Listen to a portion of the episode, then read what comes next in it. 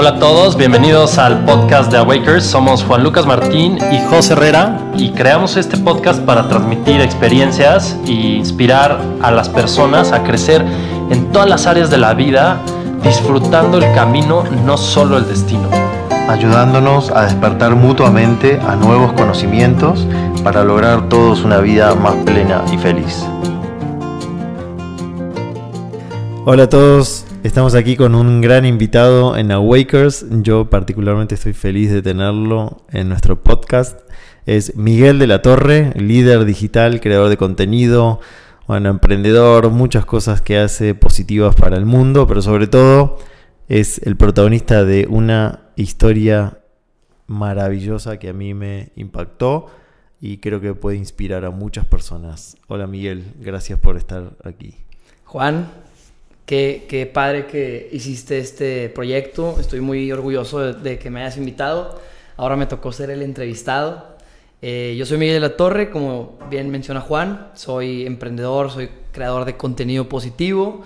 Empecé un proyecto de crear un podcast con la intención de despertar también gente eh, y poderlos guiar a donde quieren llegar a estar, ¿no? Entonces, pues Juan, muchísimas gracias por la invitación. No, gracias a ti. Bueno, ¿qué te inspiró a crear Yo Creo en Ti? Ok, el Yo Creo en Ti nace eh, gracias a este accidente que, que ahorita en unos momentos voy a platicar, pero básicamente es porque yo no creía en mí. Yo no creí en mí porque siempre fui una persona que se creyó todo lo que la gente le, le decía yo siempre fui una persona dormida porque siempre le ponía más atención a las personas que me rodeaban que a lo que yo sentía. Entonces un día dije, bueno, ¿de qué manera puedo recordarme todos los días que debo de creer en mí hasta que se me haga una costumbre, un hábito y pues finalmente logre creer en mí? Dije, bueno, me voy a tatuar pero era algo muy loco porque pues yo no tengo tatuajes y no soy muy fan. Eh, entonces fue como, bueno, no, voy a crear un proyecto. Y el proyecto le puse yo creo en ti porque literalmente si a mí se me olvida, la gente me lo va a recordar. Miguel, el del yo creo en ti. Entonces, si no me lo acuerdo, o sea, si no me acuerdo yo del proyecto, la sociedad me va a recordar que necesito creer en mí. Muy bueno. Y ahora yo te quiero recordar la hazaña que hiciste y que tú se la cuentes a la gente. Cuéntanos tu historia, ese accidente. Ok. Eh, hace unos tres años tuve la oportunidad de ir a una playa con mis amigos y era un sábado por la noche en donde decidimos irnos de fiesta y pues cuando estábamos en el antro pasó una riña, hubo una riña dentro de, un, antro y tuve que salir de ese lugar porque con la persona que habíamos tenido el conflicto estaba armada. Entonces, el guardia del, del antro me agarró de la espalda y me, me, comenta, oye, Miguel, ¿sabes qué? La persona con la que te estás peleando, pues está armado y tienes que salir de ahí. Entonces, al momento que me dice eso, me abre la puerta de seguridad y pues que me pongo a correr, mi Juan. Me pongo a correr y a los como a los 200 metros de ese lugar había una rotonda en donde había arbustos. Entonces, lo primerito que pensé fue, bueno, hay arbustos, mis amigos están adentro, ellos ya estaban no tenían no corrían peligro, el que corría peligro era yo. Entonces, fue ahí cuando dije, bueno, me escondo en los arbustos y ya cuando salgan mis amigos, pues que me recojan en ese momento. Entonces, al momento que yo salgo corriendo, pues veo el arbusto y se me hizo muy factible brincarlo, ¿no? Entonces, brinco el arbusto y no había piso después del arbusto. Lo que había era una, una compuerta que no estaba cerrada y esa compuerta era pues básicamente una cisterna de aguas negras o un, un embocamiento al drenaje, ¿no? ¿Qué pasó? Pues estaba huyendo de un peligro y me fui a meter a otro. A uno tal vez peor. Claro. Yo considero que sí es peor porque en este punto eran las 3 de la mañana, 2 de la mañana, no recuerdo bien. y no había nadie que estuviera viendo pues que yo me haya caído, ¿no?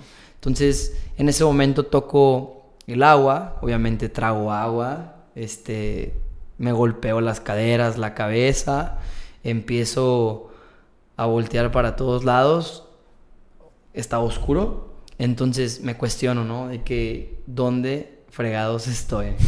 ¿Dónde estoy? Y empecé a voltear, ¿no? Como a un lado y al otro, y no entendía qué estaba pasando, porque mi cabeza me decía, estás corriendo porque estás en peligro, y ahora estás en otro peligro, ¿sí? Entonces, en ese momento, pues no me quedó de otra más que como aceptar mi, mi realidad, ¿no? De que, ok, ya me salí de uno, pero estoy en otro y hay que hacer algo al respecto, ¿no? ¿Cuánto tiempo te tomó eh, saber dónde estabas y que estabas en otro peligro?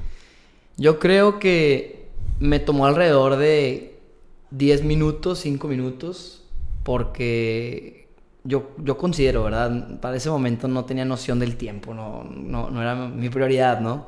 Pero yo considero que fue ese tiempo porque yo me acuerdo que pensaba, ¿cómo es posible que estoy aquí? ¿Cómo es posible que estoy aquí? Como que era algo que me cuestionaba mucho. Sí, estabas en shock. Sí, estaba totalmente en shock. Había tragado agua, me había pegado. Primero como que chequé que nada me faltara. Mi cartera, mi celular. Para este momento mi celular ya había estado muerto. Arruinado. Claro. Por el agua. Sí, claro. Este, lo saqué, estaba apagado. Entonces ya en ese momento fue cuando empecé a observar el lugar y me di cuenta que era, pues, parte del drenaje, ¿no? Y en ese momento ya fue cuando tuve que aceptar. Para las personas que están escuchando, el drenaje tiene todo, basura, aguas negras, eh, ahí va el agua de los baños, de restaurantes. La de grasa, casa. las trampas. Las... En, este, en este lugar hay restaurantes. Entonces, a los restaurantes se les ponen unas trampas de grasa, pero no toda la grasa se logra limpiar. Entonces también eh, estaba ahí flotando. Sí, claro. O sea, en este lugar, para las personas que son asquerosas, pues literal había mierda. este, ahorita me río, claro, pero en ese momento no era nada agradable. Pero para que pongan en contexto dónde estabas flotando. Claro, había basura, había mierda, había grasa, había tierra, había ramas, había una cantidad de cosas que no tengo idea que eran. Entonces llega este punto, ¿no? De ver el agua oscura, de, de no saber dónde estoy, ¿no? Y una vez que fuiste consciente de dónde estabas, ¿cuál fue tu primer pensamiento? Ok, mi primer pensamiento estuvo un poco loco de decir, yo voy a salir de aquí. O sea, fue lo primerito que pensé.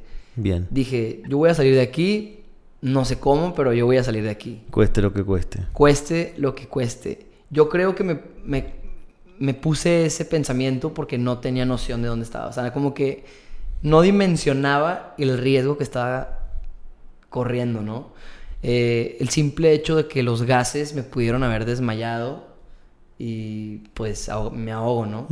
y, y, cuando estás en, en, peligro, mi cuerpo en ese momento sintió así como, relájate, si te alteras, todo lo que hagas va a salir mal. Entonces necesitas enfocarte en tranquilizarte y pensar, ¿no?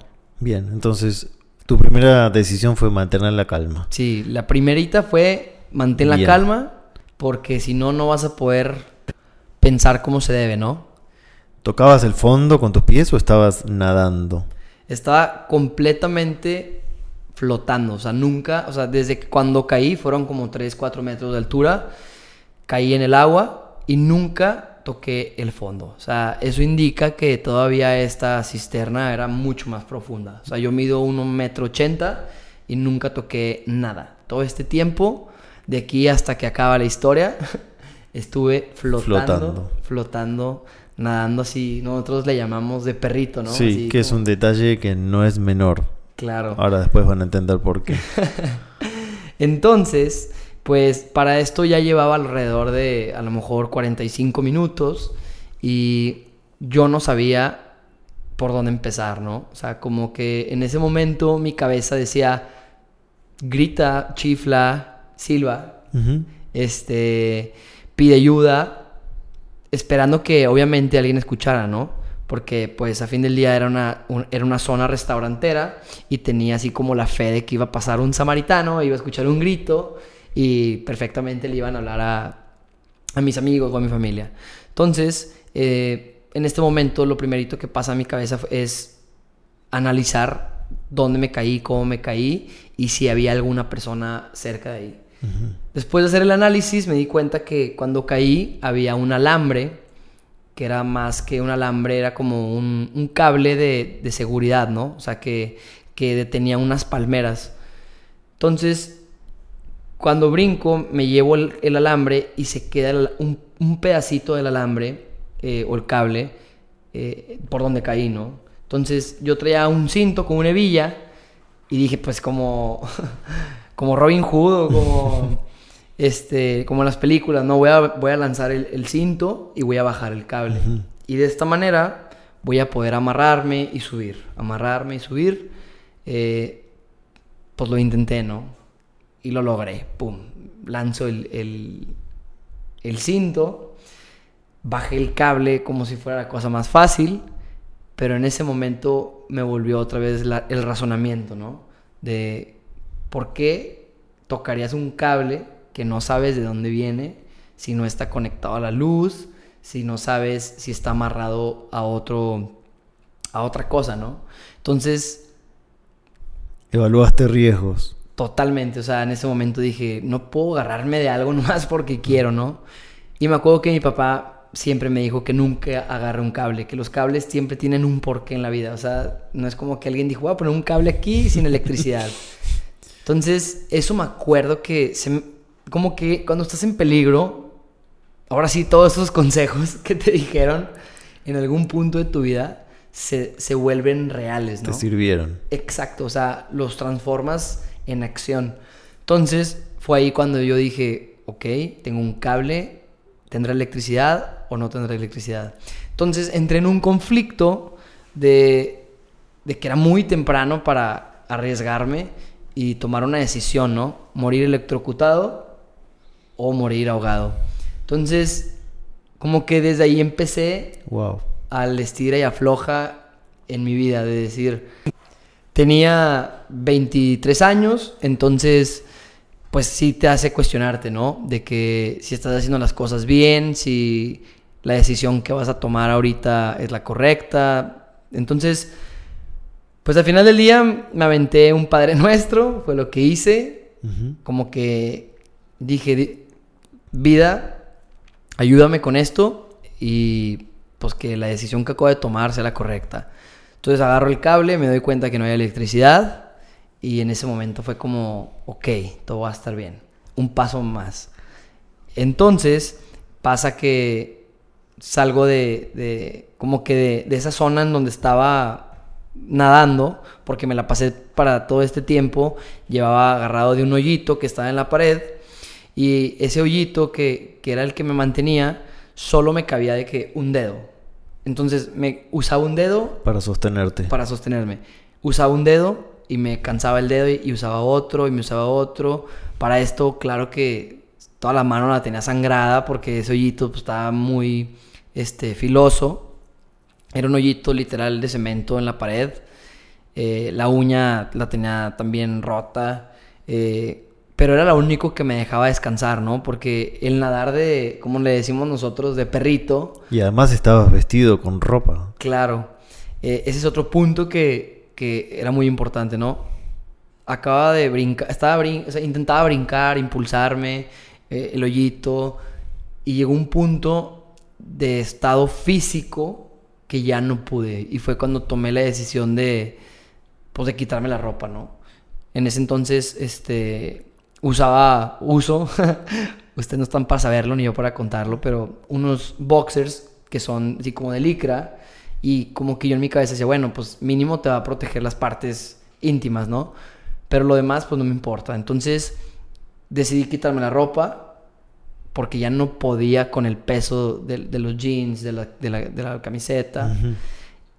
Y pensé en mi familia, ¿no? De que, bueno, ok, tú ya estás atrapado aquí, esto ya es en serio. Yo creo que ya llevaba alrededor de una o dos horas. en que el cable, pues no, o sea, no, no me ayudaba, pero ahí lo tenía, ya había tomado la decisión de tocarlo, pero no hacía nada al respecto, ¿no? Seguía al final del día atrapado. Entonces me hice, me cuestioné, ¿no? De que, qué va a pasar con mi familia, qué va a pasar con mis amigos. Y fue cuando la cartera me la puse en la parte de enfrente de los jeans. Eh, le di vuelta a los jeans para que se hicieran bolita y pudiera aventarlos por el lado donde me caí, ¿no? ¿Con qué intención? Con la intención de que si en algún punto alguien llegara a hacerle algún servicio a la máquina que estaba ahí adentro o ahí mismo a la, a la cisterna, pudiera ver que yo me caí ahí, ¿no? Porque ahí tiene todos mis, mis datos. Exacto. Entonces, en ese momento fue cuando yo dije, bueno, como que ya cumplí con mi familia. De que si alguien en algún punto me va a encontrar, o sea, en algún punto alguien va a encontrar mi cuerpo, mi ropa, eh, algo van a tener que saber de mí. Y pues primero intenté como que rayar la pared, ¿no? De que Miguel estuvo aquí y no, o sea, no, o sea, no había manera de, dejar un rastro, o sea, el agua borraba todo. Eh, en la pared había, pues, pues había desechos, había todo, ¿no? Entonces, llegó un punto en donde me empecé a desesperar porque ya físicamente no podía, pero seguía teniendo así como el pensamiento, ¿no? De que las personas que están allá afuera van a pagar las consecuencias que, que yo tuve, ¿no? O sea, yo me voy a ir, pero ellos se van a quedar aquí sufriendo por, por a lo mejor no encontrarme o por, por la muerte, ¿no? Entonces como que eso me hizo entrar en un estado ya más emocional. Fue una emoción de, decir, llevas, no sé, tres horas aquí ya, para todo este tiempo gritando auxilio, chiflando, este, flotando, haciendo todo lo que estaba en mis manos, ¿no? Y ya estaba el cable ahí un poquito más abajo. Entonces en ese momento dije, bueno, ¿sabes qué? Ya es momento de de salirte de tu área de confort, es tu momento de, de salirte de esta oscuridad que literal lo único que te está haciendo es detenerte, ¿no? Porque el tiempo corre en momentos así, o sea, yo pensaba, entre más tiempo esté aquí, mi cuerpo va a absorber todas las toxinas que hay en, este, en esta agua, tenía muchas cortadas, pensaba las infecciones, pensaba en mis ojos, en mis oídos, pensaba en mis cortadas, o sea, yo la verdad me, sufría el hecho de, que a lo mejor ahogado no me iba a morir, pero de una infección sí me iba a morir, ¿no? Claro. ¿Cuántas cosas o cuántas enfermedades no se tiran por el WC? Sí, sí, sí. Entonces, intento agarrarme el cable y ahí es cuando me doy cuenta, cuando lo jalo, que estaba amarrado a otra, a otra maceta. Y esa maceta se viene también. Entonces, pues gracias a Dios yo me quito y la maceta se va hasta el fondo del agua junto con el cable. En ese momento traía como medio amarrado el cable a mi muñeca y alcancé a quitarme eh, del latigazo y me rompió el reloj. Entonces ya no tenía hora, ya no tenía celular, ya no tenía luz, ya no tenía noción de nada, ya no tenía ropa y poco a poco me estaba quedando sin energía, ¿no? Entonces fue ahí cuando yo, pues ya de plano, como que perdí mi única esperanza, que era el cable. O sea, como que mi cable era mi única esperanza porque no tenía como pensado el ir a, buscar qué más había, ¿no? Porque cierren los ojos, imagínense que se caen en un pozo, no saben a dónde va dirigido el pozo y la única luz que tienen es por donde entraron. Todo lo demás es oscuridad total. Entonces, pues ese era mi, mi, mi contexto, ¿no? O sea, yo no veía más de un metro. O sea, no veía, o sea, no, no había luz, no había nada, era desconocido. Y de pronto, cuando pierdo la esperanza por el cable, empiezo a escuchar como un... como un motor, ¿no? Y empiezo a ver que el agua empieza a bajar. Y es ahí cuando yo me doy cuenta que hay algo, ¿no? Hay algo raro aquí. Se está activando un motor de algo. Claro. Entonces, eh, pues en mi familia fui inculcado en ferreterías y perfectamente conozco cómo funcionan estos motores y mi mente obviamente empezó a imaginarse de mi cuerpo pues triturado, ¿no? Por estas máquinas que, que destruyen árboles, que destruyen lo que pase por ahí, porque lo que pasa es que ahí se acumula el agua, se acumula la basura y estas máquinas lo que hacen es... eh, Succionar. Succionan, exactamente, succionan el agua, la limpian y para que puedan pasar al drenaje. Entonces, lo primerito que me pasó por la mente fue, ya no me voy a morir electrocutado, ahora me voy a morir triturado. Entonces, pues también en mi mente era como una película de miedo, ¿no? O sea, el hecho de que nadie se va a enterar, o sea, realmente nadie va a saber que yo sufrí aquí, nadie va a saber que, que yo me quedé ahogado, me quedé atrapado, o sea, y como que te empiezas a cuestionar, ¿no? De que, ¿y qué va a pasar si sí se enteran? Claro. ¿Qué va a pasar si, si te encuentran? ¿Y si sí sales de aquí? ¿Y si sí cuentas esta historia? Ahí empezó a cambiar tu pensamiento. Sí, claro, o sea... Porque como- hasta ahora era cómo se van a enterar de que aquí terminé mi vida y en, re- de en un minuto a otro fue como, y si sales de aquí, ahí como que mutó el pensamiento. Claro, no, sí, o sea, definitivamente mi- me empezó a cambiar el pensamiento a un panorama de, achis, ¿te está dando miedo salir? Ah, o sea, te está dando miedo salir, o sea, ves más fácil morirte que salir, porque ¿qué le vas a decir a tus amigos? Bien. ¿Qué le vas a decir a tus papás? ¿Qué le vas a decir a tus hermanos? En el show en el que te metiste. Entonces, primero empecé por ese lado, ¿no? De que como que ya empezaba a querer la cisterna. O sea, ya empezaba a sentirme a gusto en mi problema. Porque sabía que allá afuera las cosas estaban más difíciles que, que, que ahí dentro, ¿me explico? Qué interesante eso. Entonces, en ese momento fue cuando yo dije, pues, si tengo que hacer algo, lo voy a hacer. Y ya definitivamente ya no podía físicamente, ya no podía, o sea, ya, ya había sentido el, ma- el miedo más fuerte que era morirme. Ya lo había sentido, o sea, ya había sentido el miedo de, de tomar una decisión, const- o sea, despierto, ¿no? De decir, te vas a morir electrocutado, Miguel, o te vas a morir ahogado. ¿Qué prefieres? Y hacías el análisis, ¿no? De, bueno, si me muero ahogado, me tengo que esperar a desmayarme, a cansarme. Y si me muero electrocutado, pues va a ser rápido. Pues, Claro. Hacer ese análisis en vida y tomar una decisión. A lo mejor yo me río y lo cuento por mi manera de ser muy, muy light, pero en ese momento, pues Sí, es fuerte. pues claro, ¿no? O sea, estás tomando la... Estás tomando... Estás escogiendo un botón de cómo morirte. Esa fue la- la primera, ¿no?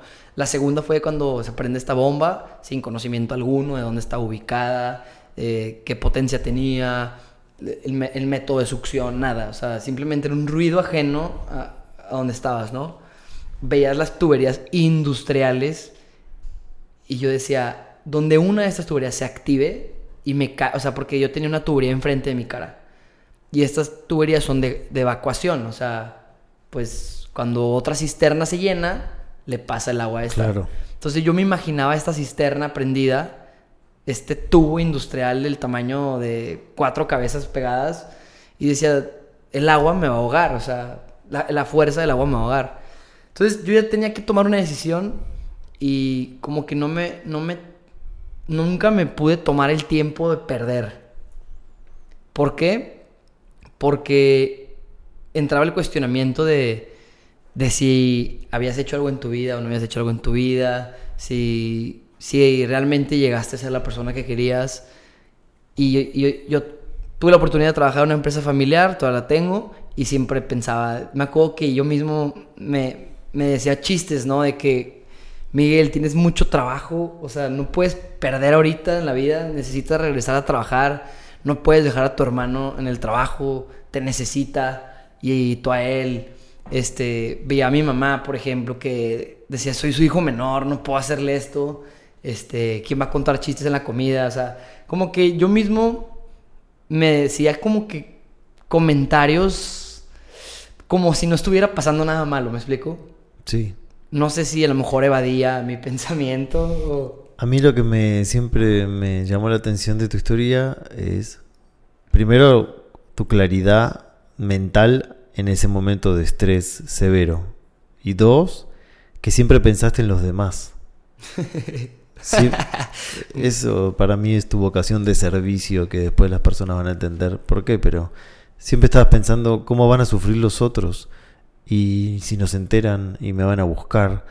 Eh, en vez de pensar de forma más personal de y se acaba acá mi vida y me quedaron cosas por hacer, estabas pensando en que los demás no sufran, querías aplacar el sufrimiento posible de los otros.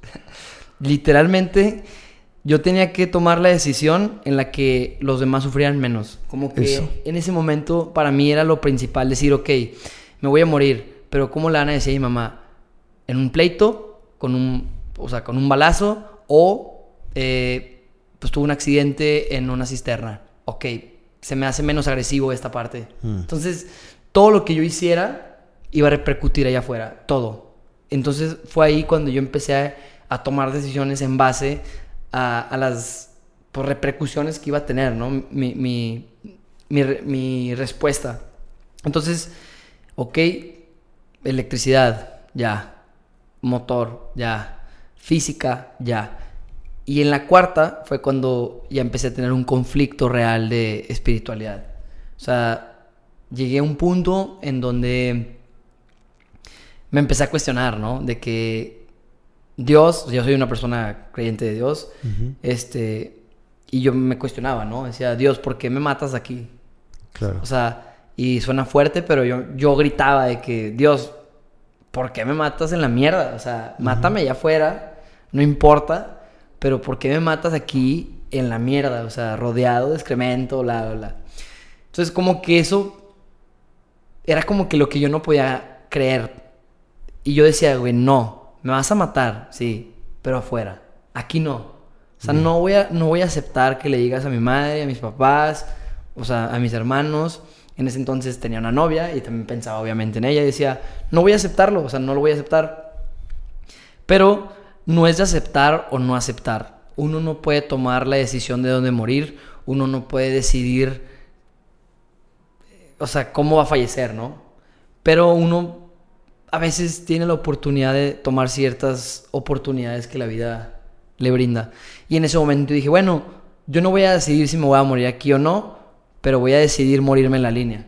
Y si en la línea es morirme aquí en la mierda, pues ni modo, pero me voy a morir de una manera que, o sea, el warrior número uno, ¿me explico? O sea, no voy a tirarme a que la vida me, mate. O sea, yo voy a ir a buscar la muerte, no que la muerte llegue y me lleve.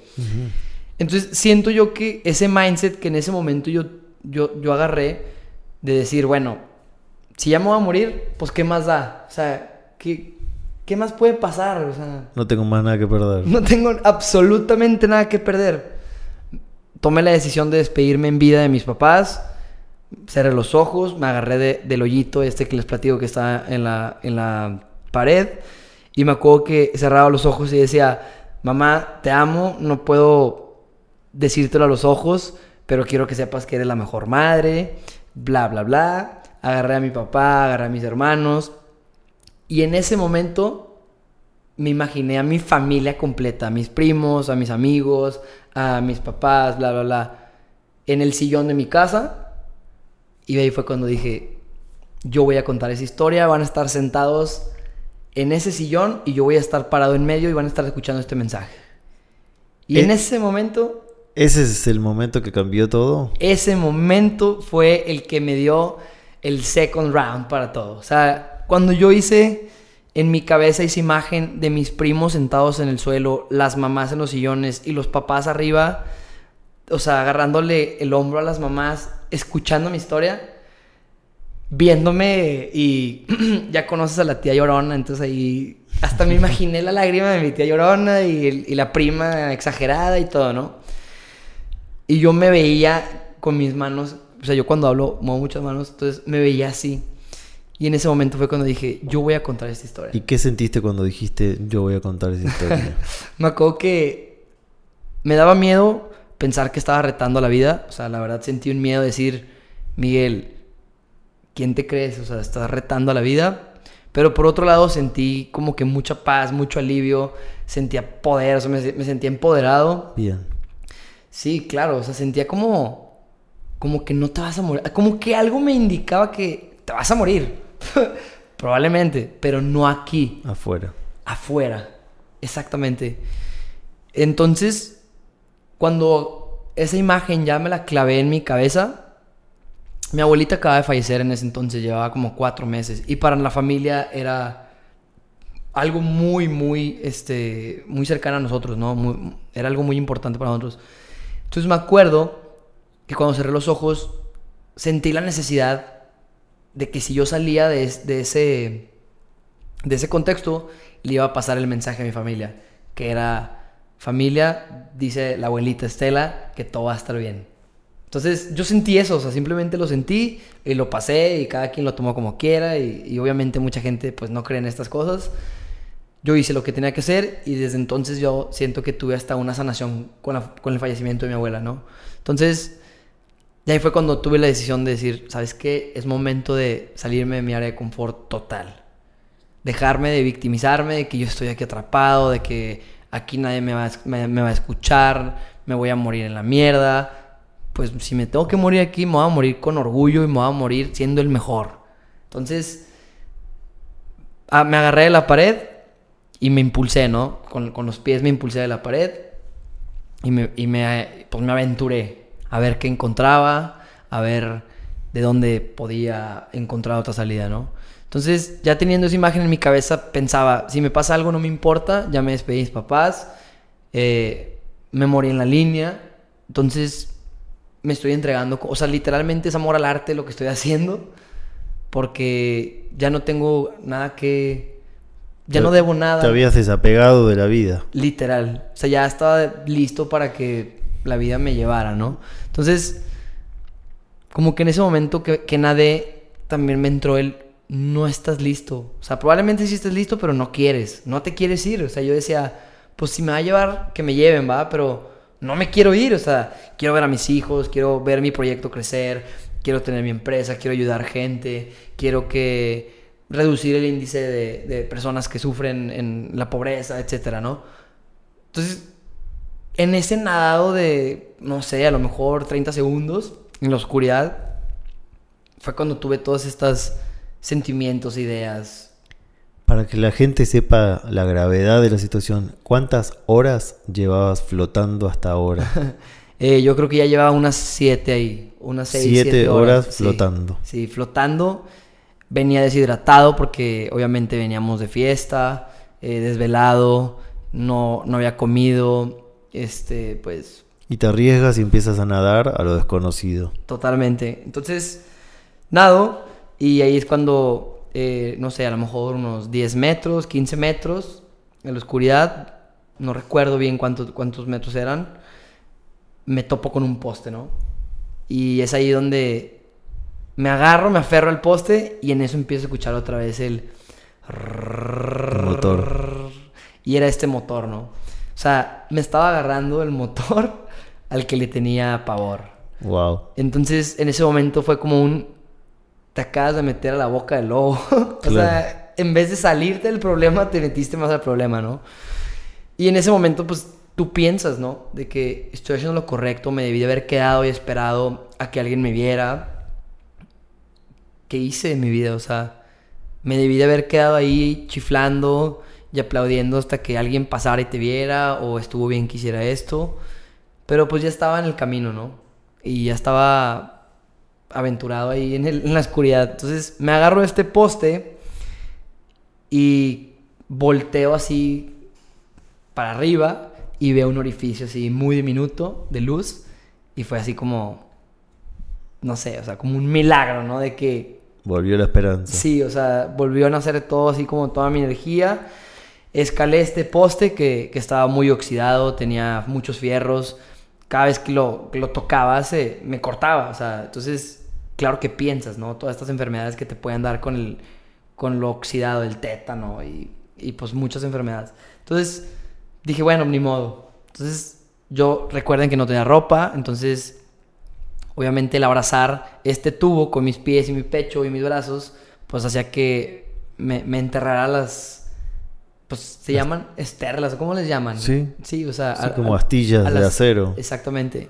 Entonces me lo enterraba por todo el pecho porque me arrastraba para poder subir, ¿no? Te cortaba. Claro.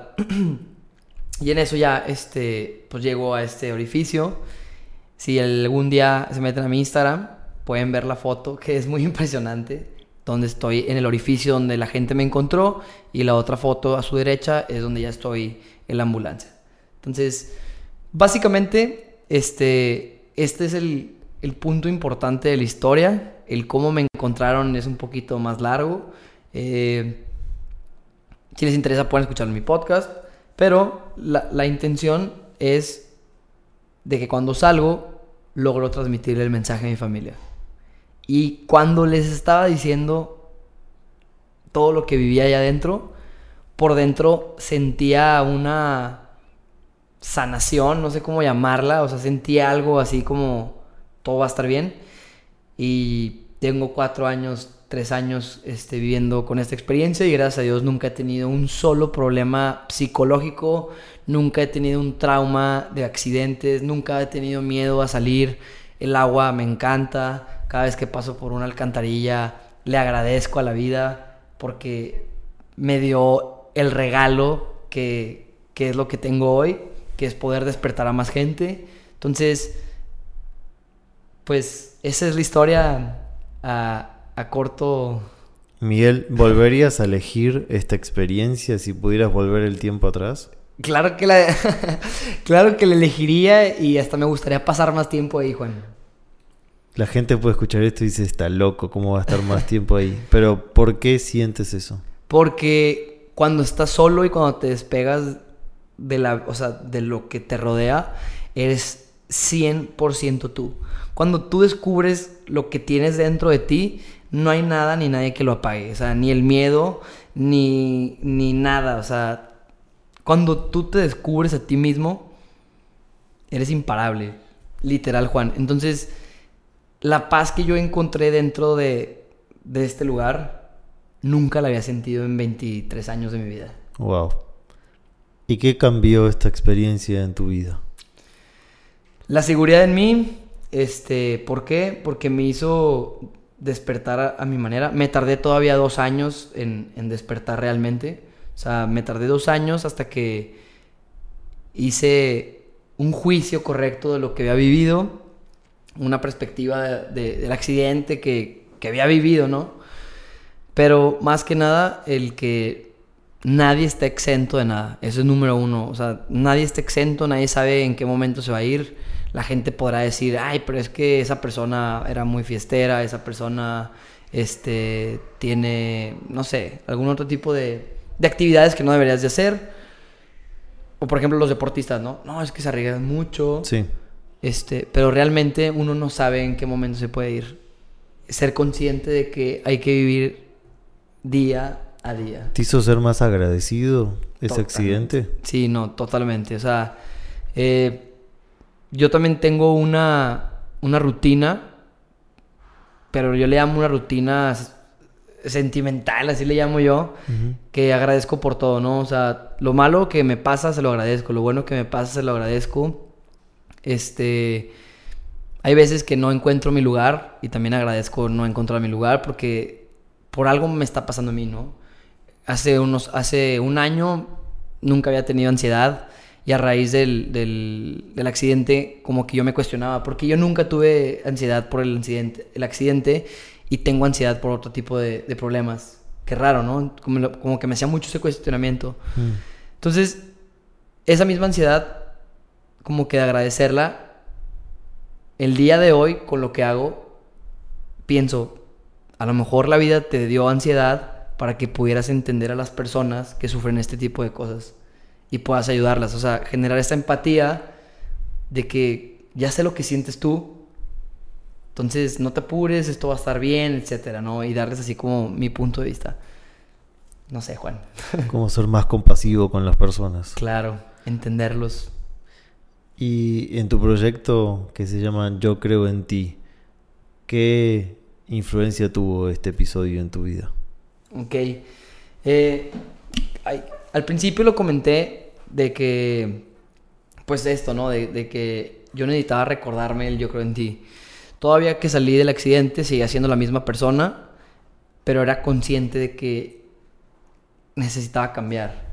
Pero me daba miedo, me daba, pues sí, o sea, pavor, ¿no? El, ya no voy a ser la misma persona.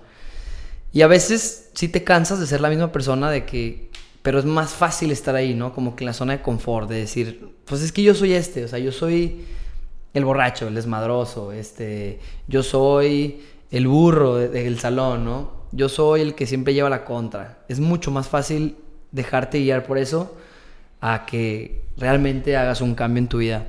Entonces, pasa este episodio de, de ansiedad en donde me hago cuestionamientos de mi vida y surge el, la pregunta, ¿no? De que tú quieres generar un cambio en la gente, pero no tienes nada que la gente pueda admirar de ti y puedas generar el cambio. La gente por lo general quiere ver dinero, quiere ver carros, quiere ver mujeres, que es lo que las redes sociales venden. Entonces yo me hacía ese estúpido cuestionamiento, decir, ¿tú qué tienes? La empresa en donde trabajas no es tuya.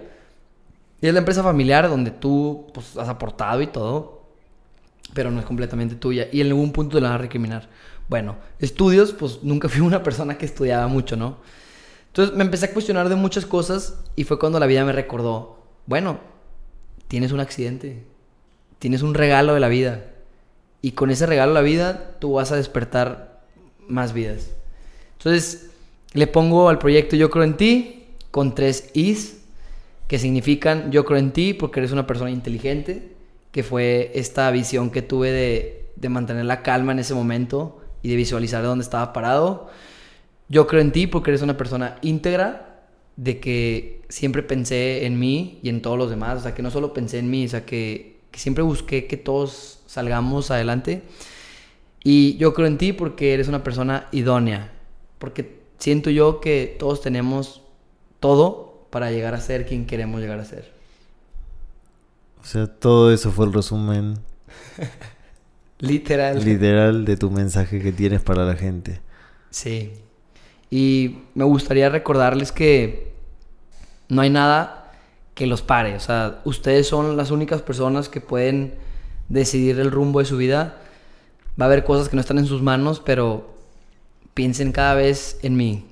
Si yo pude salir de la mierda y no me quejo, tú no te puedes quejar porque no te compran lo que quieres, no te puedes quejar porque no te hace caso la persona que quieres, no te puedes quejar por la situación económica en la que estés pasando. Responsabilízate de tu vida, despierta y salte de tu zona de confort.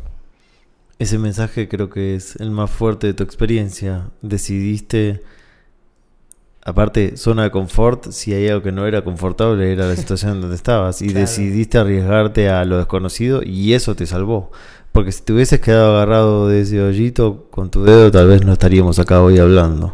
Totalmente. No, no podrán estarme escuchando y Juan no hubiera podido invitarme aquí al podcast. Miguel, gracias, te admiro, te respeto, eres una inspiración y estoy seguro que vas a inspirar a, muchas personas. Gracias. Juan, muchísimas gracias por la invitación. Qué increíble que hagas esto. Para mí es muy importante coincidir con gente como tú. Para mí también eres una, una fuente muy grande de inspiración de todas las cosas que has hecho y te agradezco bastante. Gracias por eh, compartirnos tu experiencia tan linda. Nos vemos pronto.